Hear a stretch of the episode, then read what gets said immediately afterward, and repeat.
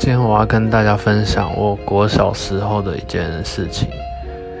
我国小小二的时候，那个时候有一次上学，我肚子就很不舒服，很想上大号，然后我就一直忍，因为想说已经下午第一节了，再忍两节课，三点半就可以回家。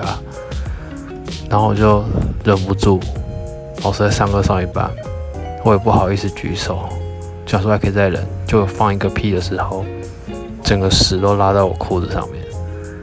那我就撑了两节课才回家。就回家说，我妈说怎么那么臭？她就说我大便搭在裤子上。然后那个感觉到现在记得，就是屁股湿湿的，然后稠稠的，就是你的裤子跟你的屁股整个是粘在一起的。那我记得那时候上课上到最后一节，我同学附近的就转头就问说：“哎，阿宝，有没有闻到一个臭臭的味道？”